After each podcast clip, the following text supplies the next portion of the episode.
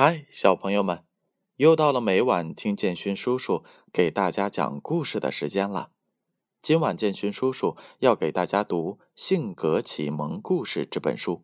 这本书是由中国纺织出版社出品的，编著是杨小黎。今天的故事名字叫做《坚强的小马》。小马生活在美丽的大草原上。早晨，他在草原上看日出；傍晚，他在草原上看夕阳。草原上每年要举行运动比赛，在马的家族里，总是会有跑得最快的马。小马很希望自己也和他们一样跑得最快，所以他每一天都坚持练习长跑。一次，他和小绵羊一起去练长跑，小绵羊在一旁给他看时间。小马跑了两圈后，发现很轻松，所以决定再多跑两圈。小马开始慢慢的往前跑，跑着跑着加快了速度。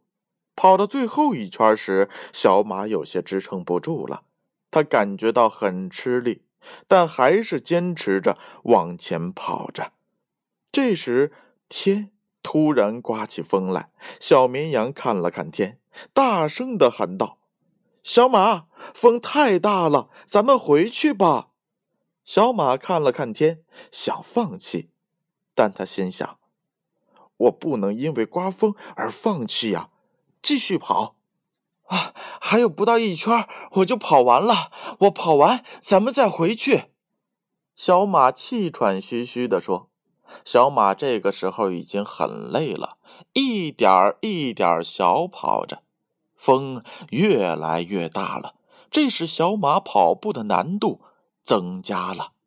小马在风中吃力的跑着，他心想。”我要静下心来，不着急跑完，慢慢、慢慢再增加跑步的速度。果然，他觉得轻松了许多。小马，坚持点儿，你肯定能跑完。小绵羊一边给小马加油，一边在旁边跟着。最后还剩下半圈了，小马咬着牙继续往前跑。快到终点时，他实在是跑不动了，但还是坚持着跑着。我是坚强的小马，这些困难不算什么。小马鼓励自己说。最后，小马拼尽了所有的力气，跑完了全程。小绵羊为他高兴的欢呼了起来：“你肯定是明年的冠军了，小马！”你真棒！我发现困难不是很难的啊，只要自己坚强，就能够坚持下来，克服困难。小马气喘吁吁地说：“好了，小朋友们，故事讲完了。你们认为小马这届运动比赛会得冠军吗？也许会吧。”但只要小马继续这样坚持下去，相信冠军一定会是他的。小朋友们，我们也要向小马学习，在最困难的时候一定要坚持下去，只有这样才能迎来最终的胜利。接下来是公布上一回故事问题答案的时候。上一回的故事名字叫做《小熊妈妈的》。花瓶，建勋叔叔一共问了三个问题。第一个问题：谁打破了小熊妈妈的花瓶？答案是 A，小白兔。第二道题：小熊妈妈的花瓶是谁修好的？答案是 A，小山羊。